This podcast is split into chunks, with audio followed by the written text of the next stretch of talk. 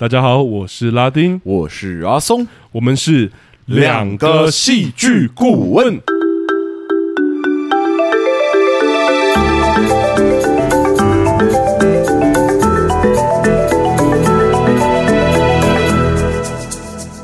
Hello，欢迎大家回到我们节目。又，谢谢大家回来。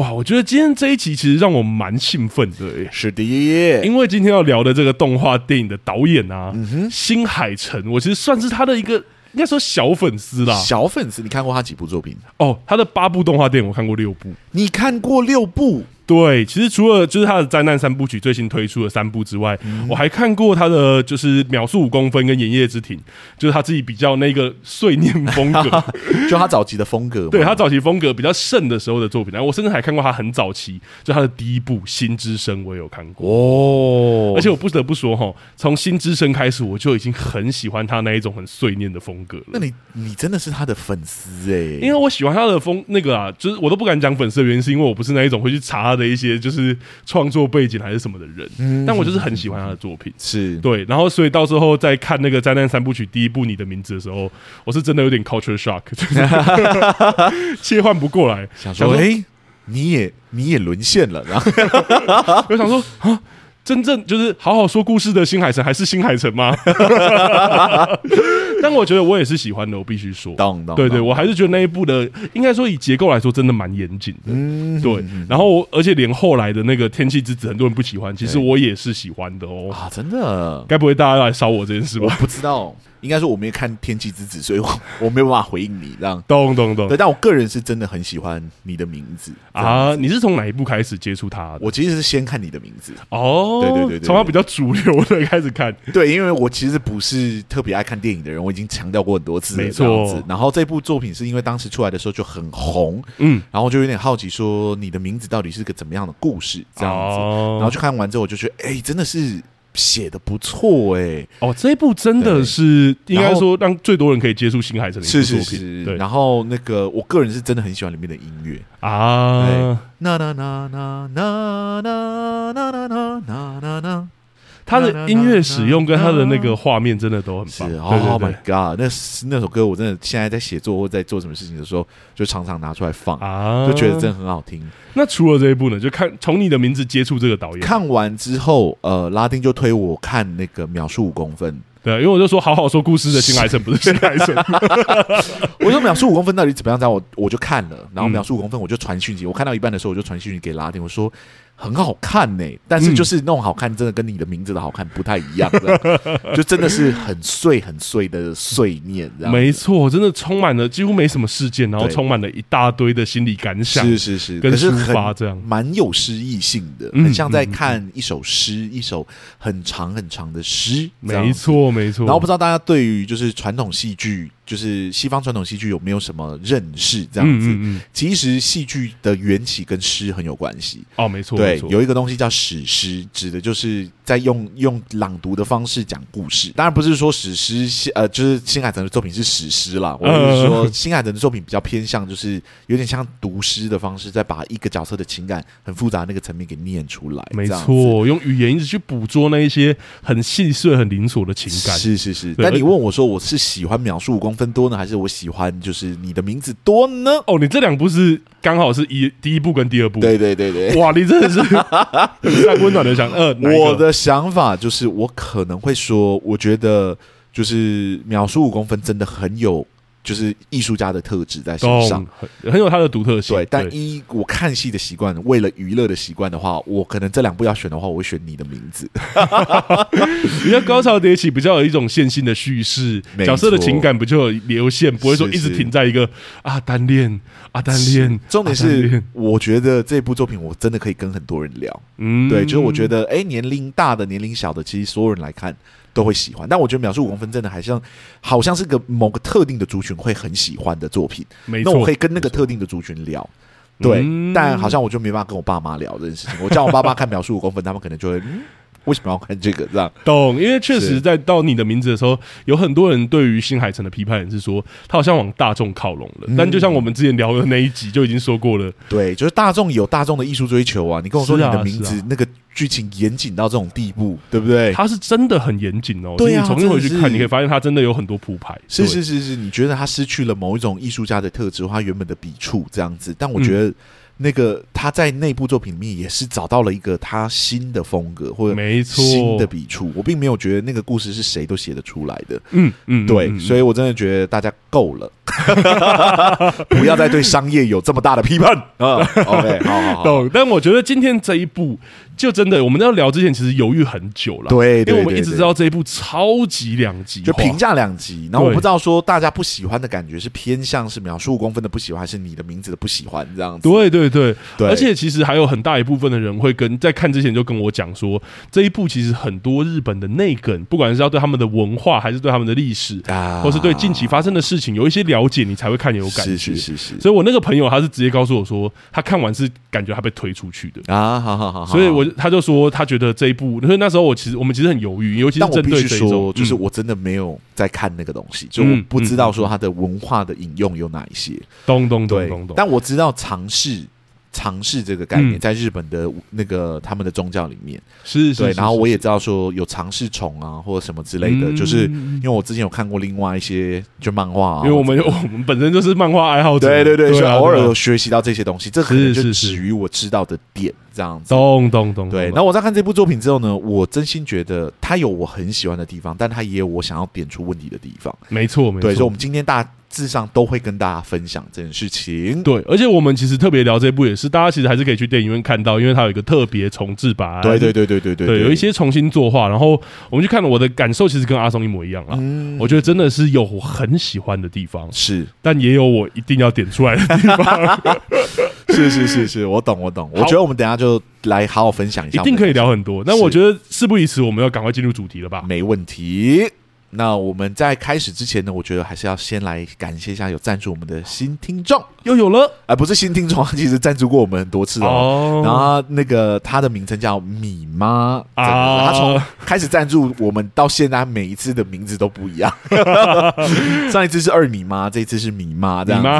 然后他的留言内容呢是端午节快乐啊，谢谢。对，哦，今天是端午连假，我们这集在端午连假上，这样子，啊真的很应景。对啊，不愧是不愧是我们长期的听众啊，他已经大概抓到我们上架的规律了，这样 知道什么时间点赞助，我们会在哪一集讲出来，这样子。很感谢米妈的长期，这我觉得真的已经算长期陪伴了，哦，真的是很长期，而且他其实私底下会跟我们聊很多，然后有时候他看到一些适应的机会，还会就是告诉我们说，哎，有适应哦，有有有，会贴那个表单给我。对，可是因为就是我发现台湾的适应时间其实很不友善于就是上班族，有一点点难配合。合上时间，那有时候就是可以看的人时间，我要很赶得到现场，所以我有时候就会说，好了，没关系，呃，我就到，就是真的它上映的时候，我就到现场支持，对对对对，用这种方式，但还是非常谢谢米妈这边，就是一直。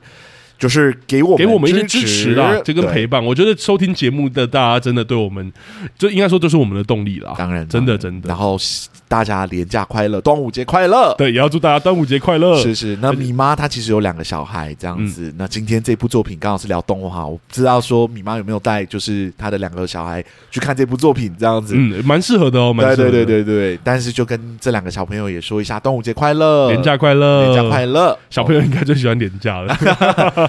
我也喜欢连假，并不是只只限于小朋友。OK，好，那我觉得差不多可以进入我们节目了，但我们还要是要先做那两层的提醒。没错，那我们第一层的提醒呢，就是我们的节目呢是会爆雷的，所以如果你还没有看过这部作品的话，建议你还是到电影院先去看。那我们刚刚有讲过了，就是说它上上映的时间其实比较久一点点。嗯，那最近有一个重制版出来。听说是真的重画了很多的东西，嗯，然后呃，两百多个画面嘛，对，把一些画面画的漂亮很多，这样没错没错，大家可以进去看。虽然我们两个应该都是看重制版，对对，对，对，就感觉不出差别，是是是，是。但有人是跟我说真的有差的，我的那个朋友就说，嗯、对。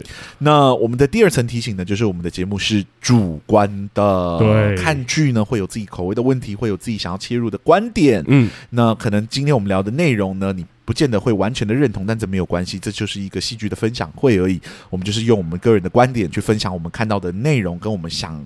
应该说想到的主题这样子，对，我觉得今天也特别要讲一下，因为我知道很多就是动画的粉丝真的都很铁，是是是，是，就是超级铁。那我也我也我们也特别讲，刚刚有讲过说我们都有喜欢跟不喜欢的地方，对对对，对。然后另外一个也是真的不要把我们的话，我们用客观的语言包装，那不要把它当成很绝对的一个好或坏。没有没有没有没有，就是我们希望大家衍生出出自己的想法，用很熟烂的讲法，Follow your heart，你觉得喜欢就是喜欢，这就是个讨论会而已。所以如果大家听完。之后想要跟我们做后续的交流，IG、脸书都有我们联络的方式，就是联络我们，我们这边都会尽快回复你。对，OK，好，那事不宜迟，我这边就来帮大家做一个很简单的剧情简介吧。好。《铃芽之旅》呢是由新海诚执导，于二零二三年上档的，在台湾上档的奇幻动画电影。嗯，故事呢讲述着一名无意间触碰了就是钥匙啊，名为钥匙的封印石的女子铃芽哈，因而导致现实陷入了地震的危险之中。这样子，嗯嗯，那为了弥补自己的错误呢，为了让现实回归平静，他就与一名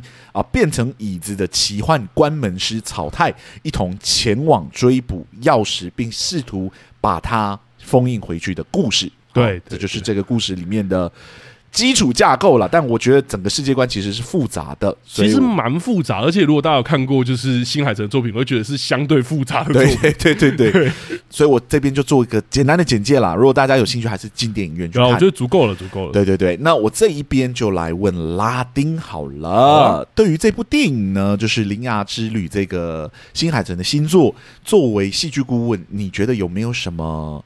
啊，从人物的情感啊，或世界啊，或者整个整体情节上，可以切入去讨论的有趣的观点，分享给我们的听众呢？好啊，呃，综合来讲好了，是《铃芽之旅》真的聚集很多我私心会喜欢的元素哦，嗯、老套但有效的那个拯救世界冒险故事，是。描写中二不成熟，但是很奋不顾身，刚好是拉丁很喜欢的青少年议题。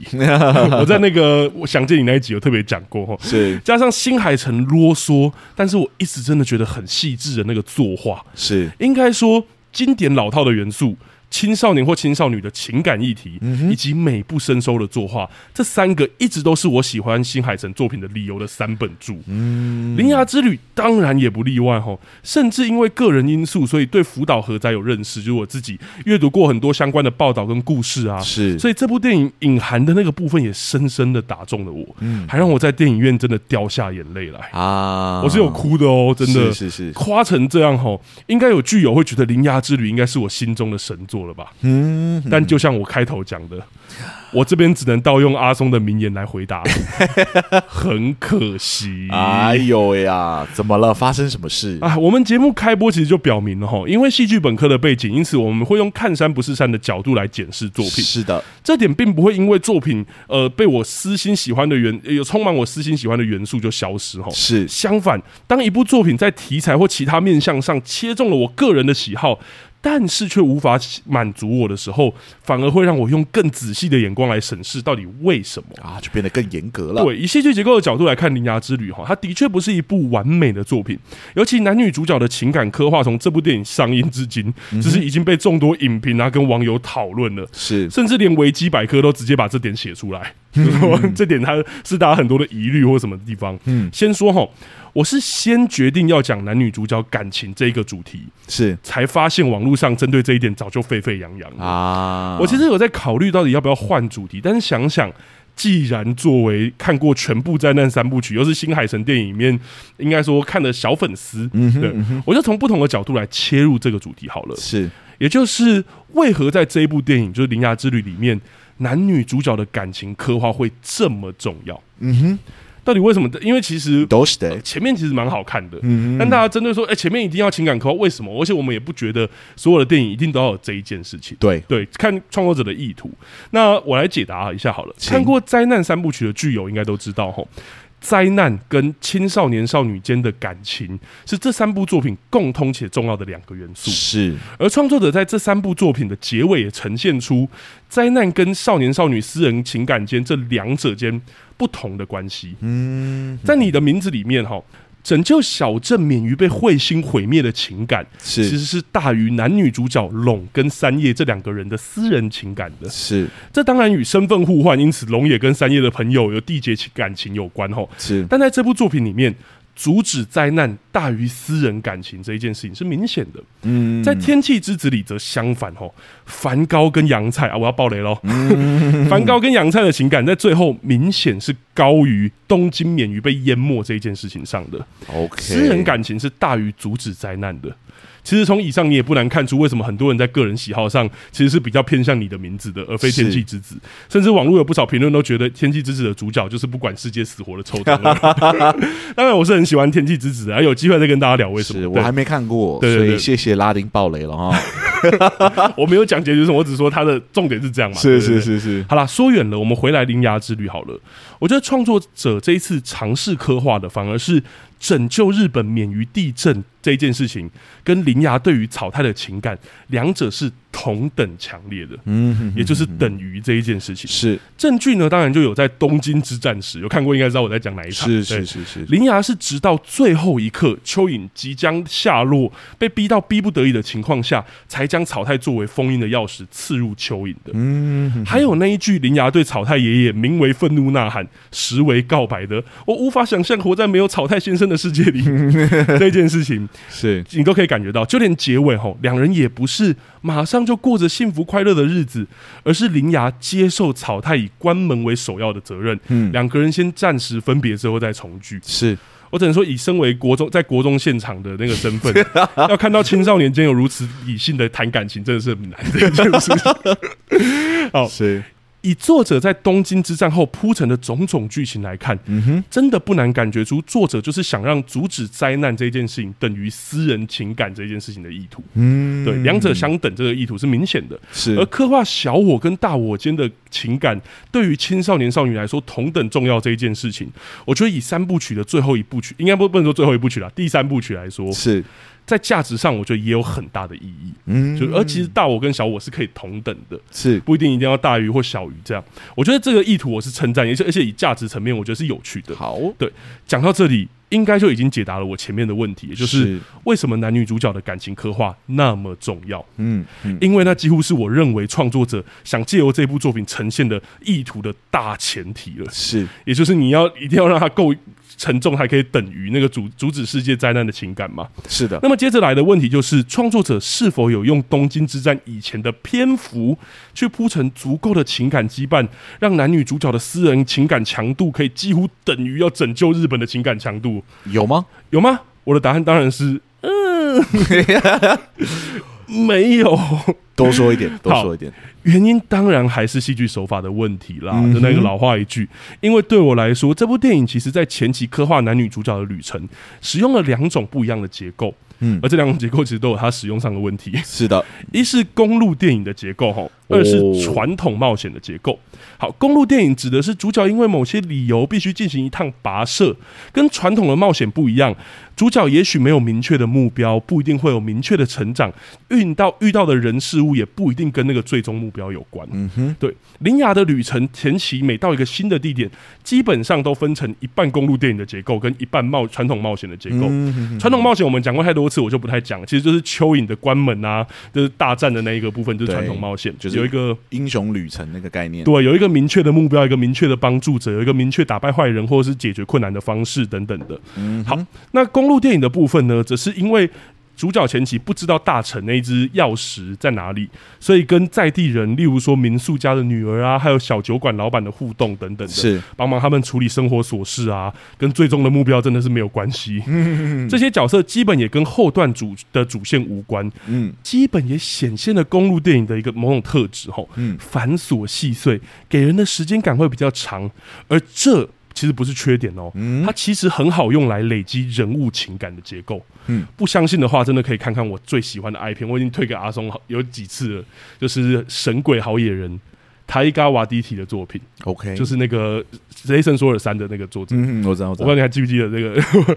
那 这是一个很传统的公路电影结构，两个人因为某些事情踏上旅程，也不知道目标是什么，但在这当中就很好去累积彼此的情感。嗯，而铃芽之旅的问题便是。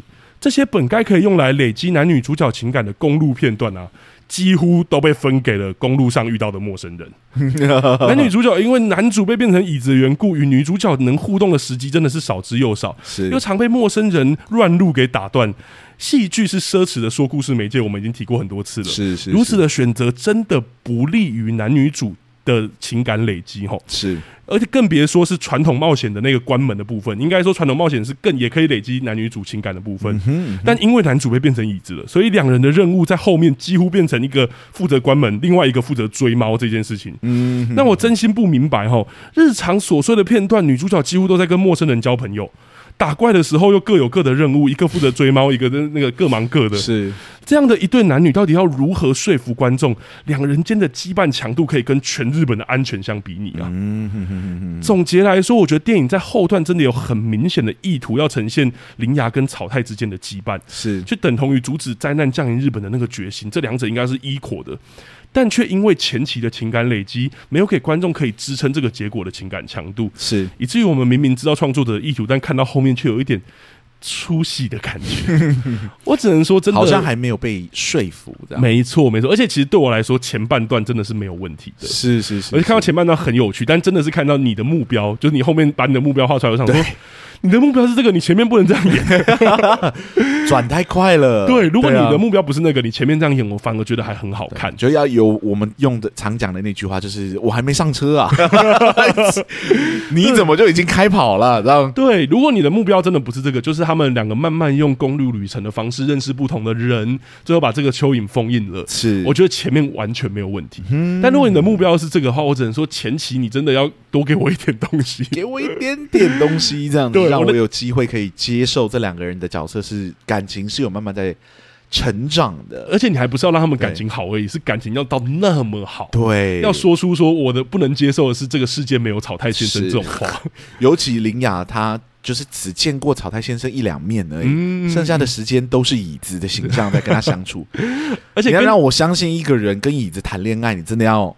把那个感情戏写得很好，没错，应该说他们的互动变成椅子之后，还是可以被聚焦在对话互动上，或者是冒遇到的冒险。是，就像我们刚刚讲的，一边是林雅，基本上大部分的时间都在跟陌生人交流，另外一个部分的时间是他们打打怪的时候都各打各的。对啊，所以你就会觉得说，呃。真的没有补充到，我只能说很可惜。觉得感情感情上面好像缺乏了一点点的说服力。没错，没错。而且我其实会比较想要从，就是我们刚刚讲的，从他的目标来讲。嗯，因为我觉得目标才是最重要的。其实有些人看光看前半段就说哦，他们两个没有在累积情感。我觉得这个说法是没有那么公允的，是因为你还是要看创作者的目标有没有要做这件事。是，但我看到后面我就说明明就有，而且很明确。对，是是是是是，大概是这样了。了解了解，也是我觉得有点可惜的地方。嗯哼哼哼。好，那我就直接来问阿松好了，请。这一部电影我刚刚讲的是我自己，就是我觉得很多人都讲过，那我用不一样的角度切入，这样。嗯，那。我觉得还有另外一个部分是我们节目其实很常提到的，嗯，这部电影真的有对我来说有好复杂的世界观哦，当然是，而且其实是它包含前两部电影《天气之子》跟那个《你的名字》都没有这么复杂，嗯嗯，它突然放了很多东西进去，我不知道以戏剧顾问的角度来看，这整部电影还有这么丰富的世界观，给你怎么样的感受？嗯，有没有想分享的或者整体感觉也可以？好。呃，先说哈，就是我们这次看《铃芽之旅》，其实就是我们刚刚有讲的重置特别版，嗯，所以并不是很确定说这版与之前上映的那个版本有没有明显的差别，嗯，但就像我们刚刚也有说的，就是在网络上看到的评价来说，我初步判断应该是没有太大的差别的，是是是是，事件的发生啊，人物的动机与行动啊，世界观等。应该其实讲的是同一个故事，嗯，那必须说看完这部作品的时候呢，我当下真的是有一种蛮复杂的感觉的，哦、因为这部电影其实有我很喜欢的地方，但它也有我个人很不喜欢的地方。哇，那很有趣的是，我喜欢的跟我讨厌的，或者说我不喜欢的，其实是同一个东西。哦，那就是这个故事的奇幻世界观。哈，哇。在故事的世界里面呢，举凡小说、漫画、绘本、戏剧等，其中一个最为强大的技能，就是它拥有扩张人们想象力的能力，对吧？嗯、而这个特质呢的最佳体现，或许就是世界观了吧？是世界观的设定呢，其实就是一种假设的能力，对吧？假设我们身处在未来，假设我们身处在过去，假设呢我们世界里面有魔法，假设我们的世界里面有机器人，嗯，假设我们是昆虫，假设我们是外星人等这些假设呢，都是一种人类幻想的延伸哦，是一种让故事之所以可以变得千变万化的主要原因。是的。世界观呢，可大可小。大的时候呢，它可以像魔界这样子包罗万象；哇，小的时候呢，它却可以小到只是一个奇幻设定而已。好比说，想见你啊，或者开端这个样子，或是信号。对对对对对，嗯、这种无边无际、可大可小的特质呢，也就赋予了创作者一定程度的弹性，去决定如何操作它。哈，没错。注意，我说的是。一定程度的弹性，而非绝对的弹性，哈。哦，这是因为呢，世界观这个元素呢，还是会被其他的创作元素给牵制住。哦，那话说到这里呢，我觉得就可以问问看我们的剧友了，你们觉得牵制住世界观的元素是什么呢？如果你的答案是预算，那我会说你很有当制作人的特质哦。但我们要，我们是谈论戏剧结构的节目嘛，所以我们的答案当然也跟戏剧结构有关哈。嗯，在这个节目里面呢，影响着世界观大小最重要也是最基础的考量因素呢，就是这究竟是一个怎么样的故事啊？没错，世界观说到底。就是个为角色建立资源还有限制的方式而已。这个我们其实，在其他集数里面有提过不少次了哈。嗯，那戏剧终究是一个说故事的美材嘛，重点还是在角色还有剧情上面哦。嗯，空有不错的世界观，却没有与这个世界观相合的故事，终究就是徒劳而已。做白工，你懂我的意思吗？懂。所以说呢，在你决定你要说怎么样的故事的时候呢，其实也就决定了你的世界观适合开到多大了，对不对？没错。反之，其实也是一样的，你的世界观怎么开，也就会间接决定你适合说怎么样的故事。两者需要相辅相成，才能发挥最大的效果。哦，没错。你的世界观也才会说得通。那么是时候来聊聊我们今天的主题了哈！想问一下各位剧友们，你们觉得《铃芽之旅》的世界观与他想要诉说的故事是否有相辅相成呢？哇！Tick tock, tick tock, tick tock, tick tock。好，无论你的答案是肯定的还是你的答案是否定的哦，我个人都是同意的，因为我的答案呢正好是卡在中间哦。我觉得它既是相辅相成。但又不相辅相成。等一下，等一下，我已经开始听糊涂了。没有，没有，没有，没有。我若话只说到这里的话，我想很多剧友会追杀我这样子，所以就允许我再精准一点点的解释我的意思好了。就是我觉得它的上半部分是相辅相成的，哦，下半部分则没有哈。而那个微妙的分水岭呢，就是那个导致男女主角分离的东京封印篇章。就你刚刚讲的东京之战嘛？对对对。好，那我们首先先来看看《铃芽之旅》刻画的究竟是一个怎么样的世界观。好了，这是一个有奇幻之门的世界。这个世界的门呢，是连接着另外一个名为常世的世界。没错。而在这个常世里面呢，拥有一个名为蚯蚓的奇幻生物哦。而这个生物呢，它会从哪里出来？它会从这个世界里面各个废墟之中。有一种门叫尝试之连接门，里面会从那里面冲出来。嗯、对，那当它冲出来到一定的身长的时候呢，它的身体就会慢慢降落到地板上。而当它的身体落到地板上的那一刻呢，世界就会发生强烈的地震。嗯，这个蚯蚓呢，它有大有小，蚯蚓越大，地震就会越庞大，而要阻止这个蚯蚓落到地板的唯一方式呢，就是要在这个蚯蚓落到地板上以前，将这个常世之门给及时的关关起来，对吧？嗯，并且透过一名就是这个世界里面才有的关门师吼，念着咒语，还有拿着神奇的钥匙，将门给锁上。嗯，这样子才会算真的成功阻止蚯蚓进到这个世界哦。对，阻止地震了这样。对对对，那这个看似过于复杂的世界观呢，其实它上半部分是操作的极好的哈。嗯，与这个故事中的旅程是紧密相关的。女主角呢，呃，她名叫铃芽哈，她因为一次意外误触到了一个压在常世蚯蚓身上一个猫形态名为右大臣的钥匙，导致。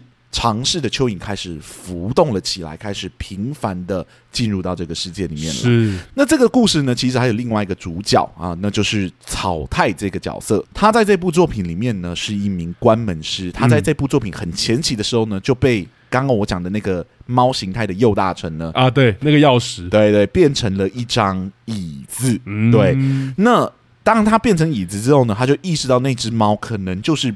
背负着重要使命的钥匙，我说是草太发现那只猫是对。对，那他知道说这个右大臣如果离开了他原本的岗位的话，会引来非常大的问题哦，蚯蚓的问题会出现，对对对对对，他必须赶快把它封印回去。他知道说一定得赶快去抓住这个右大臣，嗯、现实才会得到安宁哈。嗯，但失去人生的椅子草太呢，实在太过显眼了，因此呢，林雅就自告奋勇的要加入他，并且开启了他们。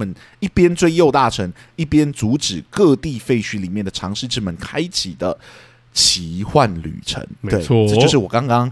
没有念出来的 超级复杂的 世界观，真正的剧情简介长这样子。嗯，结果呢，就在他们终于追上右大臣的时候，来到东京的时候呢，他们才意识到说，另外一颗钥匙，也就是后面才出现的左大臣呢，似乎也松脱了，导致东京市里面出现了一个比先前他们所有见过的都大数倍，甚至可以说是大数十倍的蚯蚓出来，这样子，甚至可以超级。机场超级多，超级那个的。对对对，那看见右大臣跑上蚯蚓身上的林雅，还有椅子草太，毅然决然的追上去哦，想趁着东京出现大规模的地震之前呢，将右大臣给归位。嗯，结果万万没有想到呢，原来右大臣早已经失去了钥匙的身份，此刻的椅子草太才是新的钥匙哦。嗯，如果想要拯救东京市的无辜市民，那么林雅就要亲手将椅子草太。插入蚯蚓之中，以避免大地震的发生。嗯，那一边是这趟奇幻旅程的伙伴以及兼暧昧对象，这样子；一边呢，则是跟自己没有丝毫关系，但数以万计的东京百姓。嗯，最终林雅在这两者之间选择了解救苍生。没错，将椅子草太插入了那个蚯蚓之中，将草太跟蚯蚓呢一同送回到尝试里面去，嗯，这就是上半部的故事，它有着主角合理开启旅程的召唤，对吧？嗯、召唤事件有着需要赶紧抓住右大臣的急迫性，有着地震蚯蚓的巨大威胁，有着人类与椅子旅程诸多荒谬的笑点跟场景，这样子，嗯、也有着伙伴与苍生的。二者择一的强烈戏剧张力的冲突，嗯、对吧？嗯嗯嗯、这个故事与那奇妙的世界观搭配的可谓是恰到好处。世界观的大小呢，还有诸多的设定，都造就了这个故事，或者说林雅的英雄旅程，啊、对吧？充满了冲突，还有它的戏剧张力，成为了一个好看的故事。懂。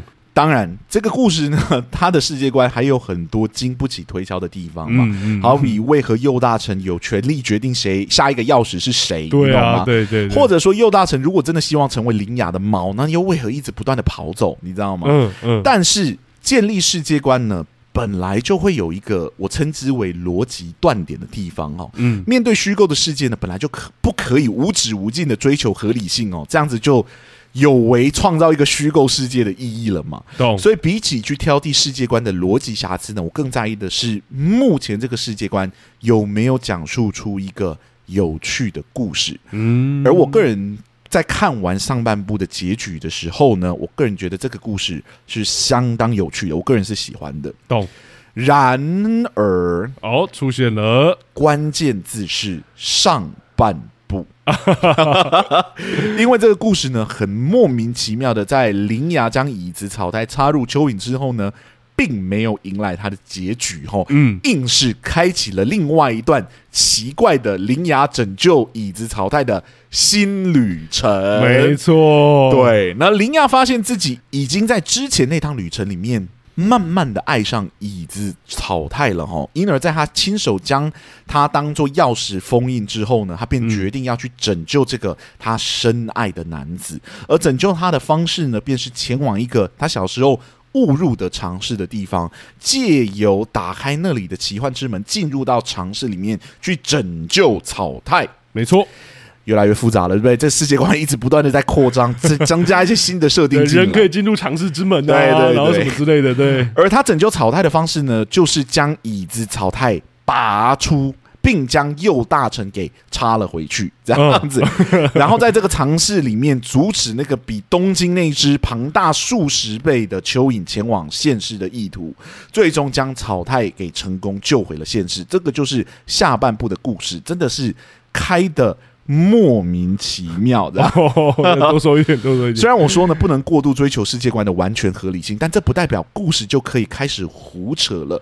建立世界观的目的，或者我认为的最重要的目的，就是为了这个世界建立起一套完整的游戏规则。当然，当然，如果作品中途可以不断的变化规则。观众就会很容易失焦嘛，甚至可能会感到很混乱。嗯、这个混乱呢，会让我们看不懂角色为何会在一些关键的时刻做出一些我们其实没有办法全然同理的选择。完全懂，对。那这个下半部真的是有一种为了硬写而写的感觉。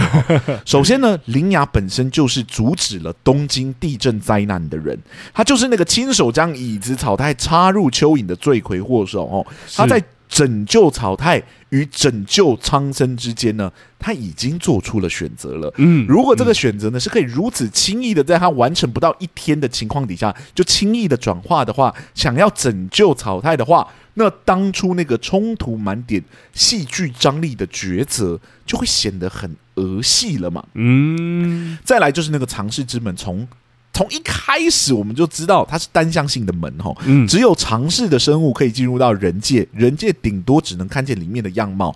此刻却突然说，其实林雅是可以进去的，不免让人觉得有一点是为了。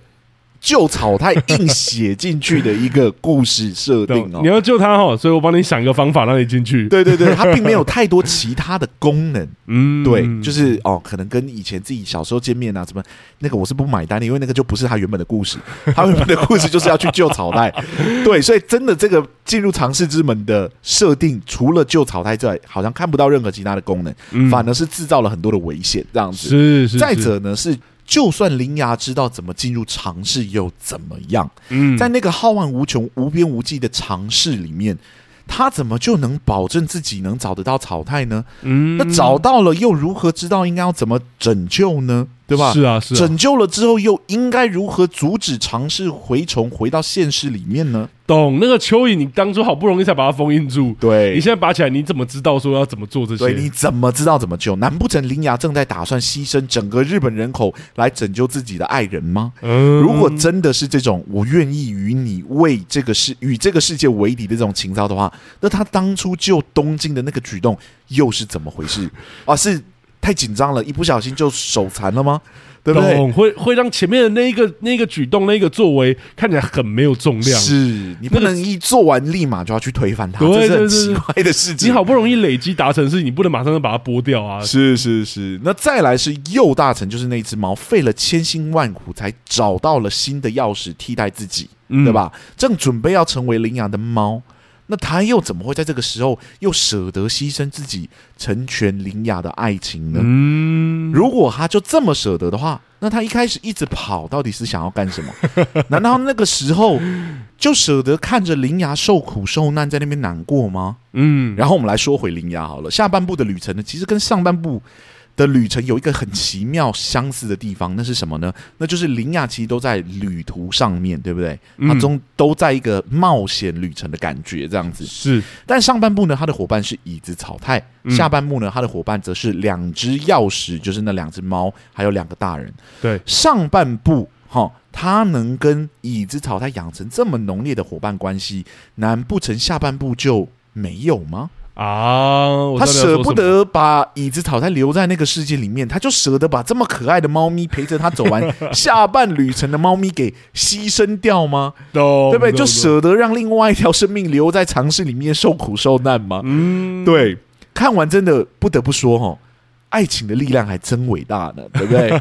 这个傻女孩正在为了一段爱情，一个她爱上的男人，或者说她爱上的一条椅子，牺牲掉他身边所有的人，甚至可能是日本的全人口这样子。对，如果不是配上一个美好的结局的话，我想这就是一个反派的缘起故事了吧。我跟你讲，这下半部的故事哈，其实还有诸多的问题。好比说，在尝试里面跟在人世里面拯救世界的急迫性就是不一样的嘛，嗯，对不对？还有那个铃芽还有阿姨的那条线，真的是完全。没有充分的被开发的故事，是是是。最终铃芽呢，还是自己拯救了自己，其实跟这个阿姨一点关系都没有，对吧？嗯、总之呢，原本上半部的恰到好处，在下半部里就彻底乱了套了，嗯，失去了许多上半部才有的魅力，也失去了这整个世界观的合理基础。他讲述了一个看似刻骨铭心，实则是就是一个价值混乱、矛盾百出的爱情故事，哈，只能说真的。很可惜啊，对，我其实是同意的啦，因为我确实觉得，就是上半部跟下半部是一个蛮明确的分野。是，我觉得我其实蛮强烈的感觉到下半部其实是创作者的意图的。是是是，可是是真的两者中间有太多逻辑会打架的地方。没错，感觉需要很多整合，而且像阿松刚刚讲的，我其实同意的，就是有太多东西都是你上半部如果那要那样讲通，你下半部那样就讲不通。对的的的选择，就像那个那个蚯蚓突然这样这样被插上去，是。然后这个角色，你说他也许有某种青少年的冲动，或是青少年那种奋不顾身，我们刚刚讲的，嗯。但他真的怎么有这样的肯定？而且在前者的时候，如果他真的有这样的冲动，怎么在插下蚯蚓的时候，他就没有那个冲动？说那时候他就不插。对对。然后怎么后面就突然有这个冲动？说哎，冷静下来，我好像可以牺牲全日本了。对。而且他太他需要太多的假设才会让他去做那个选择。嗯。嗯，就是假设我进去，我真的找得到草太，然后我知道把它怎么拔起来，对，拔不太起来的时候，我还知道那只猫会来帮我。拔完之后呢，它就会变回人类。这些假设都不是这个角色在这个阶段里面可以知道的答案，就是他不可能知道这些东西。对，然后有些观众可能就跟我们说：“哎，不一定角色，你一般人在做选择的时候，你可能不会想这么多啊。”那我们就要讲了戏剧是需要逻辑的，没错。讲难听一点，到这个阶段呢，我的答案就是，这就是编剧之手。编剧说有就有，这样子，我也只能接受，我也不能提出太多的质疑。嗯，可是这个编剧在营塑呃行塑世界观的时候，他上半部是用了非常。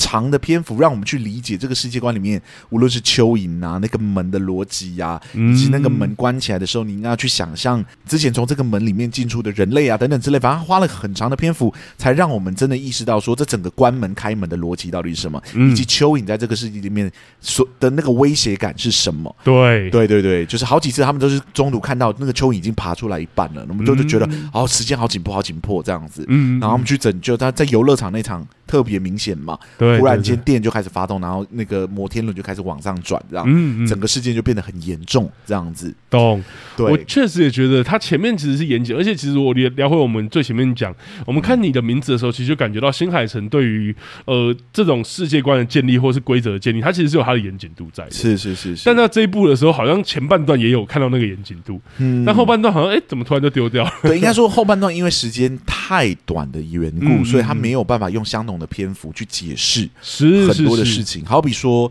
进入尝试到底是什么意思？因为这里面有一个很奇怪的设定，就是进入尝试的话，就等于你跟所有的时间都连通了。对对。But what does that mean, right？、嗯、就是那是什么意思啊？听起来是一个很酷的设定，对。但是它对这个故事的影响是什么？发酵是什么？嗯，如果这个设定加进来没有任何的效果。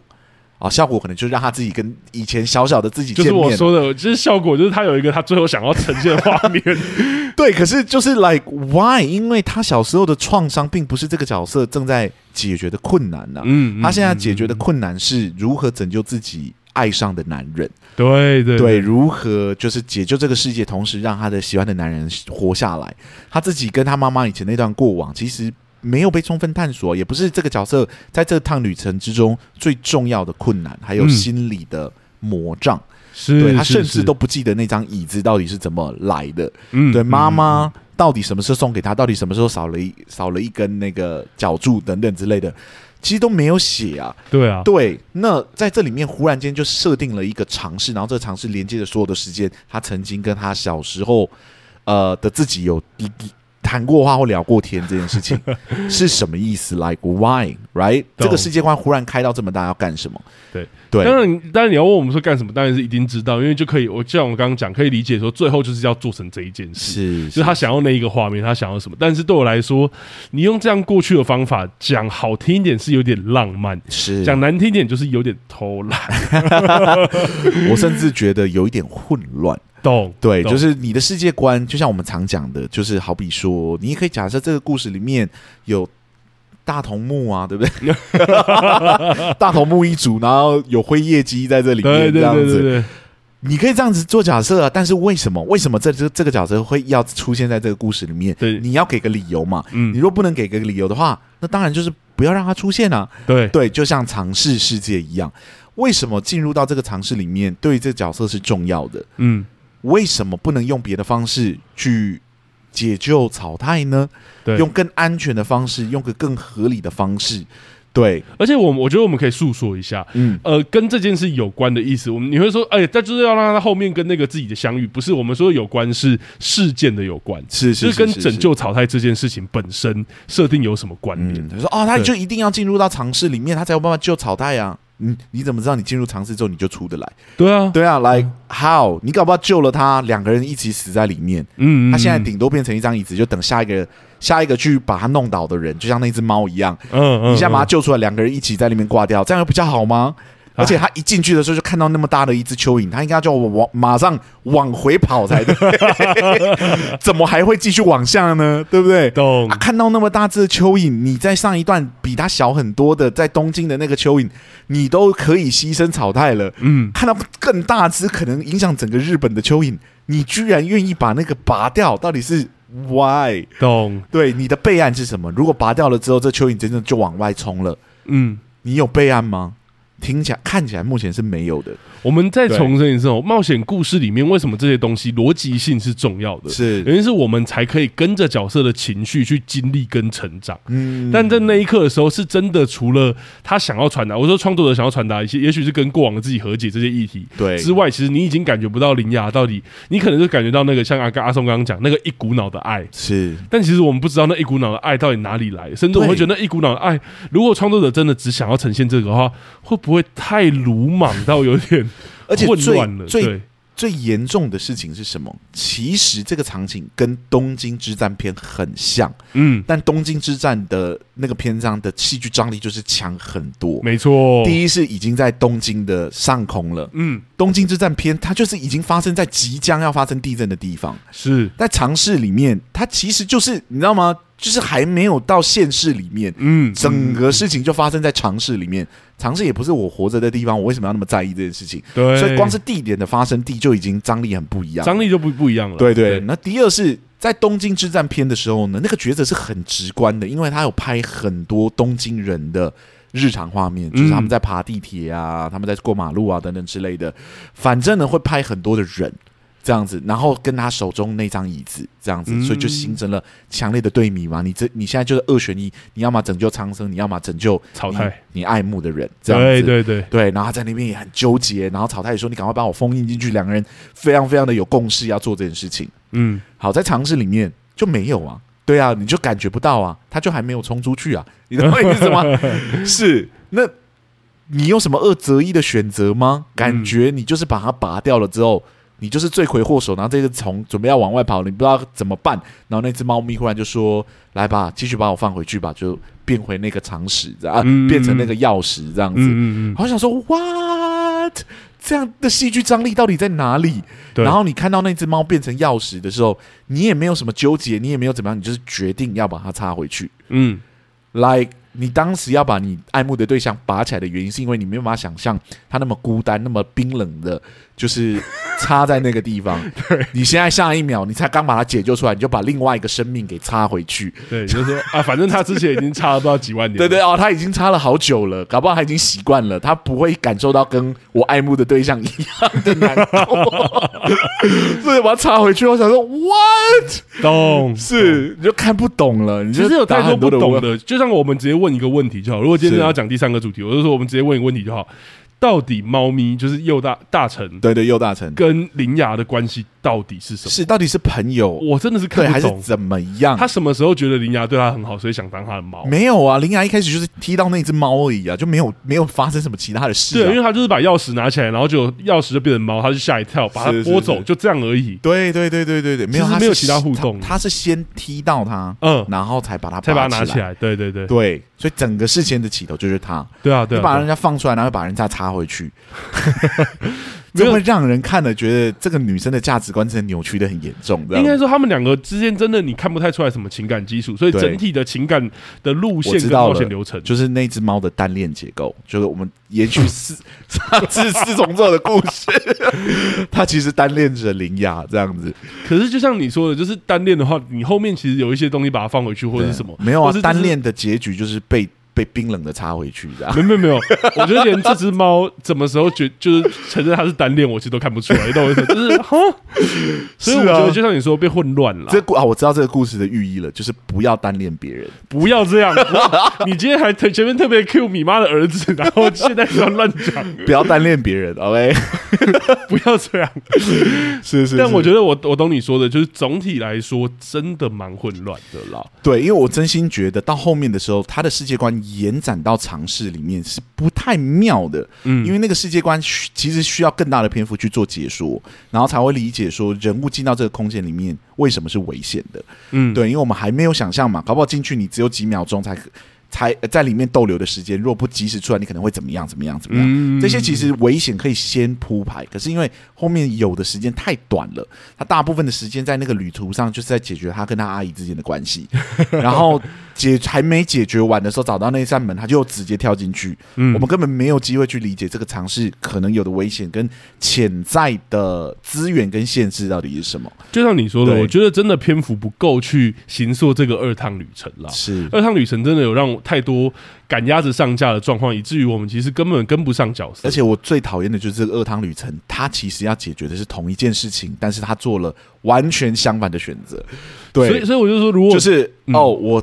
这个旅程的结尾是我把它插进去，我为了拯救苍生，所以我牺牲掉了我爱慕对象的男人，然后立马开启另外一一段旅程，是我要解救我爱的男生，然后牺牲苍生。当我知道说这部作品可能没有把牺牲苍生讲的那么明，但依他没有任何备案的情况来看，你也只能做这个结论了。对，你到底要怎么阻止那只虫出去？如果那两只猫不愿意帮你，那两只猫没有跟上来，那两只猫就是去过他自己的人生，去跟。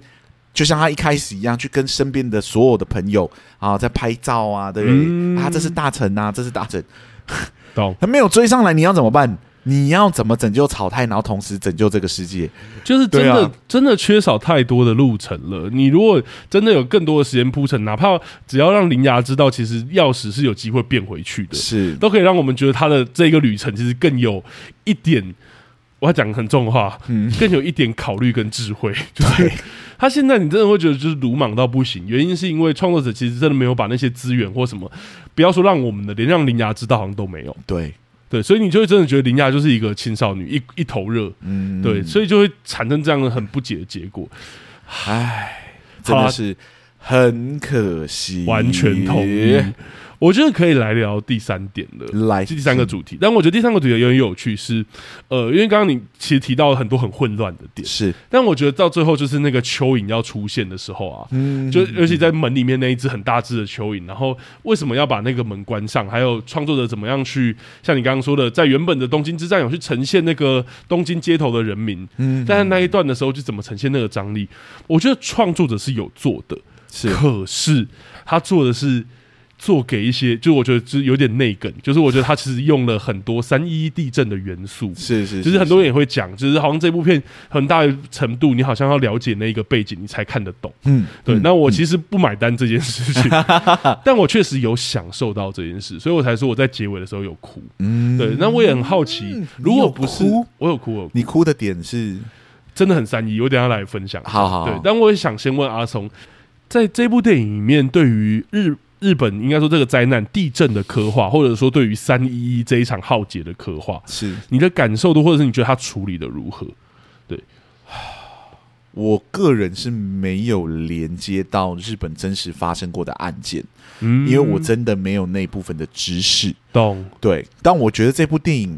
他用隐喻的方式，应该也只是呃，他想要勾起日本人的一些回忆，但他不要不想要太过指涉说只限定于某一个事件上面。嗯，可能有发生过地震的地方都可以去。感受就是这个地震可能带来的苦难啊，或痛苦等等之类的。对，其实有资料就有说，包含他他们选的那几个地点，什么爱媛县还是什么，那其实都是日本有发生过大地震的地方。对对对对对对对，所以我好像可以理解做隐晦的理由到底是什么。嗯，对。但我不知道说这部电影之中有没有那种就是真的一定要对那个你刚刚讲的三一一事件是真的熟悉，然后才有办法感同身受感受到的事情啊。对，因为我想说地震应该是。其实台湾也发生过很多地震。对对对，如果大家有看过，呃，有体验过或经历过那样的状况的时候，其实应该是可以感同身受那个东西的恐惧来自于哪里。好啊，对对对对，对。那我来聊聊好了。我觉得里面比较明确的，真的就是在一开头的时候，其实我就有感觉了。嗯，因为就是在一开头呈现就是小时候的铃芽的时候，其实就有很多呃房子上面可能有船啊或者什么。其实你很快会连接到海啸，但我觉得这边都还没有很很清楚。到我就分享一下我为什么会掉眼泪好了。嗯，对，我觉得最明显的后面当然是铃芽重新回去翻那一本日记本，然后那个涂黑的部分唯一没有被涂黑的是写三月十一号。哦，这个应该是最最明显的暗示啦。对，那后面的时候有发生的事情会会真的让我掉眼泪是，呃，在。林小时候的林雅在找妈妈的时候，嗯嗯，因为如果有稍微读一下，就是三一的的的那时候的报道的话，有一个事件很红，就是找爸爸，我忘记是找爸爸还是找妈妈，嗯，就那时候的小孩，因为他的他的爸爸真的那时候是必须要去救灾或者什么的状况，嗯，所以在那个那个时候他就出了门，但就没有回家了。然后他的小孩就一直在找他的爸爸妈妈，然后那时候有非常多的小孩在做这件事哦，所以我那时候看到的时候，我整个起鸡皮疙瘩起来。然后还有还有另外一个更可怕的救灾是。有发生二次地震，然后有很多罹跟人更就是海啸罹难，还有包含核灾的部分的罹难都都有。哦。对，好好，所以就很多人就是那时候很比较红，应该说不能讲红，好恐怖哦。嗯、应该说比较知名的，是。对。用词小心，对对对，比较知名的真的是。就是在找不到爸爸，或希望自己的爸爸赶快回家，是是这一件事情。所以我看哇，那个印象很深刻。好，你这样讲，我好像其实也知道这件事情，但我其实没有立马连接到这样的情感。懂、嗯，对，因为我真的觉得那暗示有点过于隐晦了，完全懂。是是是是。然后还有另外一个是，那个是真的有经历过那件事情，都不见得会马上想起来的吧？我觉得有可能，但我觉得如果有看过那个相关的报道跟那个画面，懂？我觉得船在房子上这个画面是很明确的了。嗯嗯嗯。然后还有还有刚刚讲那个，我觉得那个那个新闻是。呃，只要我可以先跟大家分享说，为什么会读这些报道，是因为当时打辩论比赛，然后我们在打，就是跟核电厂有关的议题哦，对，所以我们就会查很多，就是因为你的，你的故事可不可以不要这？忽然从一个很感性，忽然变成一个很很理性的故事。可是我必须得说，那个时期我是一个高中生，然后我真的对于核能这件事情很远，所以我们在看那些资料的时候，真的很像在打辩论，就是很工具。像你刚刚说的，突然变得这么冷冰冰。是是。但我必须得说，那一些资料是真的，光用文字的力量就有办法让那个十五岁的，应该说那时候大概十六、十七岁的我，嗯，对于核能，所以那时候是一个冷冰冰的升学体制的高中生，可以让我掉眼泪。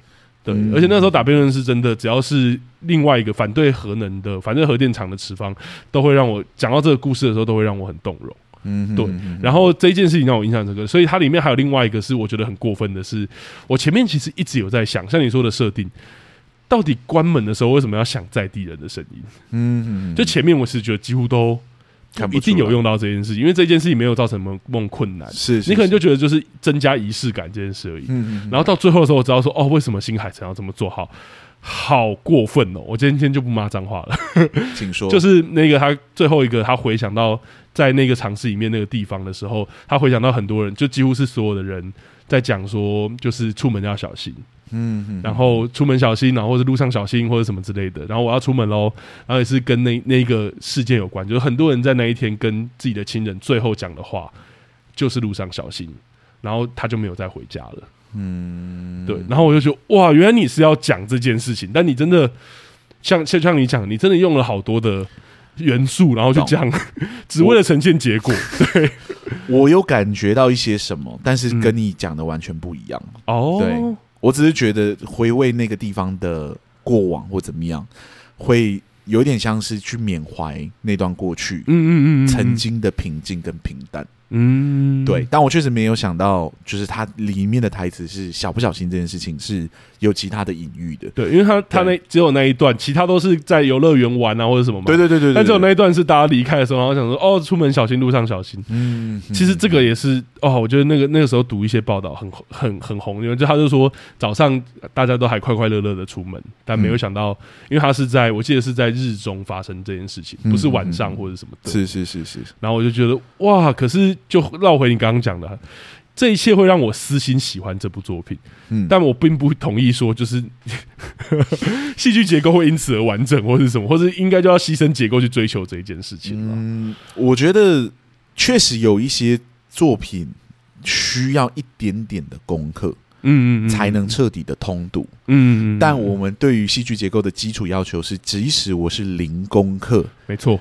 都应该要能看懂一点什么，然后我不会对于这部作品批评到说没有任没有做任何功课的我就完全看不懂。当然，我觉得这部作品确实留下了很多我觉得很有趣、很有趣的，用有趣来形容还是有点怪，但是就是确实有让我好奇，可以让人思索、促进人思考的啦。对对对对对对，但呃的一些画面，对的一些共鸣，这样子。对对对对，然后每一次要去想象那些人曾经在这边过往的生活。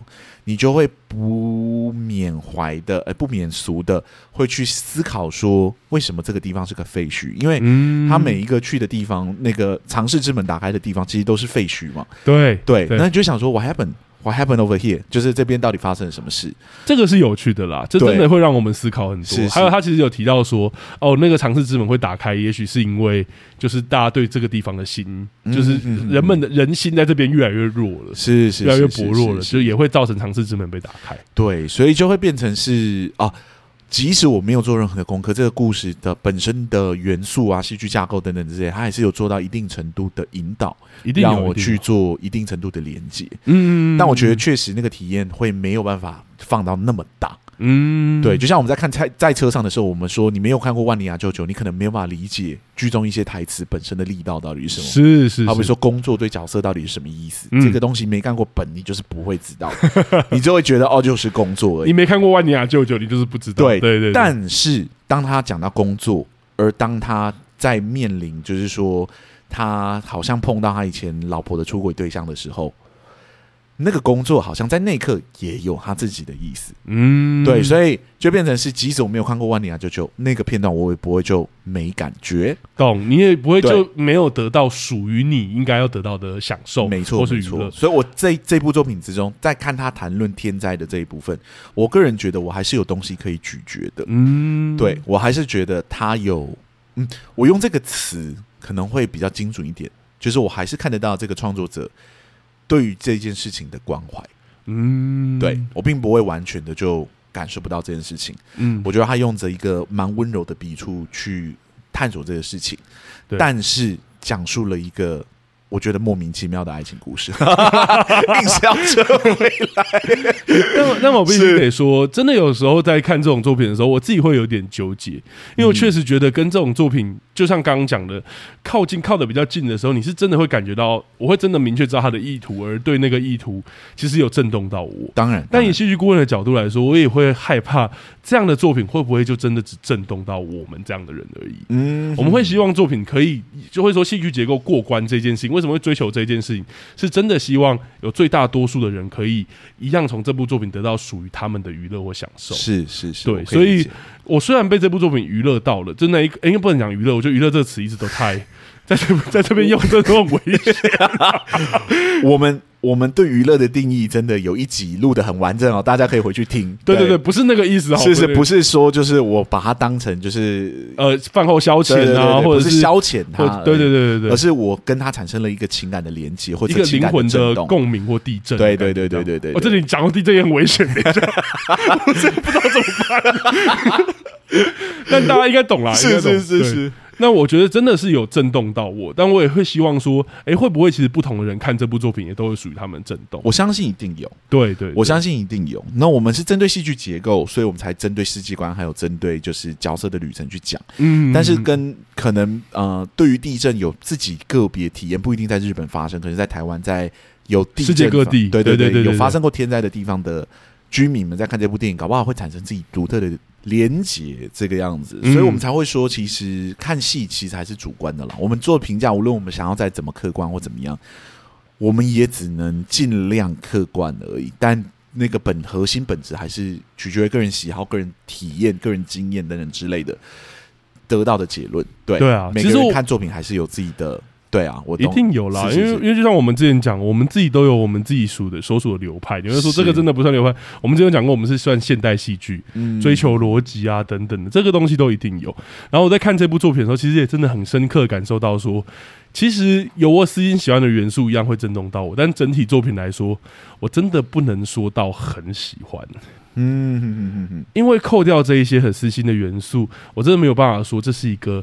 很震动到我的故事，懂？我只能说那一些画面或片段震动到我，但整体来说，你就会说，那其他的片段到底是什么存 在意义？对啊，我个人还是偏吃故事居多的人。对对对，我们两个都是。是，无论你想要谈论什么主题，我的第一个问题都是：这是一个怎么样的故事？嗯嗯，对，请告诉我这是一个什么谁的故事？这是什么样的故事？然后这个故事。终点是什么？对，他会究竟走去哪里？这样子，就像我们其实喜欢秒速五公分，嗯，我其实也是觉得他为了就是要讲这么特别的情感，其实找到一个很棒的说故事方式来说这个。是是是是，你说如果他真的以那例如说英雄旅程的冒险来说秒速五公分，我相信应该会蛮可怕的。对对对，我可以理解啦。但我觉得不一样的故事有不一样的诉说方式，有时候去寻找那个独特性，就是我们之所以一直做戏剧啊，或者追求艺术的。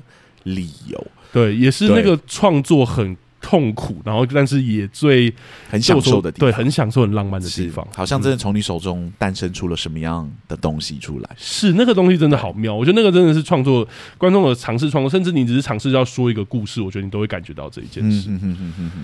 好，我觉得最后怎么这一集说到一个这么浪漫的地方？毕竟这个主题我觉得确实是有趣的，因为它灾难三部曲讲的都是天灾嘛。对对对，对，然后我觉得天灾里面去诉说人在跟天灾之间互动的情感。嗯，是有趣的，对。哎，好了，有机会我们搞不好真的有机会聊《天气之子》，因为它也是我私心很喜欢的一部。我没有看过，所以我不知道。我知道，但我是说，就是以以天灾来说，我觉得三部真的都有不一样的。第一部陨石就好像真的是一个天灾，好像很突然的就真的把一一个地方变成一个历史。嗯，我同意，确实就是那个天灾跟人之间的互动关系等等之类的。你的名字我是真的很喜欢，而且我觉得那世界观的运用，这真的是。比就是现在我们看的《铃芽之旅》简单很多，但是效果好很多。而且我觉得他在这两前两部曲的时候，是真的连那个天灾本身跟我们的观影感受都很连接在一起。例如说，在那个那个你的名字里面，是真的陨石这件事是让我感到，它里面呈现出来是真的让我感到很震撼跟震惊的，就是惊讶怎么突然这样。对，阿松应该知道我在讲，我知道你在说什么。然后在《天气之子》，阿松没有看，但是我觉得《天气之子》。水灾这一件或台风这一件事情，是真的一直下雨这件事，让我感觉到那个累积感，是，就是永远都一直下着雨，懂？然后雨一直下，一直下，就是好了，不要再暴雷我了。但这个部分还好，这就是他的那个，是是是，对。但是在第三部的时候，就是哇，他反而是用废墟的方式来呈现地震这个灾害。嗯嗯嗯嗯。其实我一开始是很喜欢这个概念的啦，懂？我当然我就不用再讲他缺点的部分，我们已经讲太多。但 我就说我上半部是很喜欢，对对，我觉得他带领我去探索这个世界的世界观是很有趣的。这样子，嗯嗯嗯好了，我觉得差不多了。嗯、我们来聊，就是这部作品，如果有要戏剧顾问的话，你觉得他需要几个戏剧顾问？来，我会给，好，我真的会给两个哎、欸。OK，两个，他想要个别做什么事情？我我觉得第第一个是，我觉得这个故事新海诚是很。贪心的，我不不觉得贪心是坏事。我觉得他想要处理的事情很多，是。然后我觉得他想要讲述一个非常庞大的故事，然后他又有他自己最终的意图。嗯，我觉得一个人帮他整理世界观，一个人真的把他的意图爬梳清楚，我觉得这是重要的。懂？对，因为我觉得他现在太快速就套一个爱情故事，我其实不太确定这个爱情故事的架构能不能帮助他诉说他想要说的东西。嗯嗯。甚至我觉得如果他们爬梳好，搞不好不是爱情，其实也没关系。懂？对，所以我觉得这是一个人帮他整理故事线，你一个人可以去处理世界观，因为觉得这个世界观真的庞大归庞大，甚至要怎么样用有顺序的交代给观众都是一个点。嗯，他现在几乎就是开头有一个提到，然后后面就让他发酵。像你说那个什么，所有世界都存时间线都存在尝试之门里，他就是前面开头讲到。然后后面直接呈现。嗯，我觉得他现在的方式都蛮粗暴，跟蛮看得出来资源，应该说时间的资源很不够这件事情。同意，对同意。所以我觉得大概是这样。你呢？我会给一个，嗯，对，因为我觉得呃，主要还是把故事决定好，嗯然后去探索一下这个世界观怎么配合这个故事，如何相辅相成。我我觉得只要解决这个问题，其实大部分的东西是可以保留下来的啊。懂，对，没有到我觉得需要大动的程度。嗯嗯，但是可能我们觉得小动的地方就是大动了，这很难说，就是看每一样每一部作品的特质这样。当然当然，对对对对对，大概是这样子。嗯。好，我觉得今天铃芽之旅算聊完啦。嗯、那我们下一周是要聊什么样的作品呢？有点特别，对对对对，一个运动项目，但我们真的看到蛮多人看过的都很喜欢，是是，是，可是它的讨论度没有很高，所以我们一直很犹豫。但我觉得就是附最近算是有讨论度的日剧，在 Netflix 上就是这一部了。对，而且你基本上很，你不要说很少啦，直接有勇气的说没有看过类似讲这样题材的作品，是是是是，就是。相扑圣域，没错，讲相扑题材的作品，对，真的很少看到。对对对，就算体育项目吧，嗯 嗯在日本作品里面这样子，其实蛮期待的。光看他的一些就是宣传或者什么，以竞技这件事情为主，我就蛮觉得热血的。Exactly。好，我觉得我们今天节目录到这里差不多了，非常谢谢大家今天来陪我们。嗯、如果想要跟我们做后续的交流的话，欢迎到 IG、脸书跟我们就是私讯，然后我们这边会尽快的回复你。对，我知道新海诚的创作手法是真的很适合脑补，所以大家搞不好都有很多自己的想法，是的，就可以跟我们交流一下。那如果喜欢我们今天的节目的话，欢迎到各大 Podcast 平台给我们五星的好评，哈，更多人可以听见我们。阿里嘎多。然后如果如果你有一点点的余裕，想要赞助我们的话呢，我们的赞助功能也已经打开了，给我们一点支持吧，阿里嘎多。好，那我们两个戏剧顾问今天节目就录到这里了，谢谢大家，谢谢大家，拜拜，拜拜。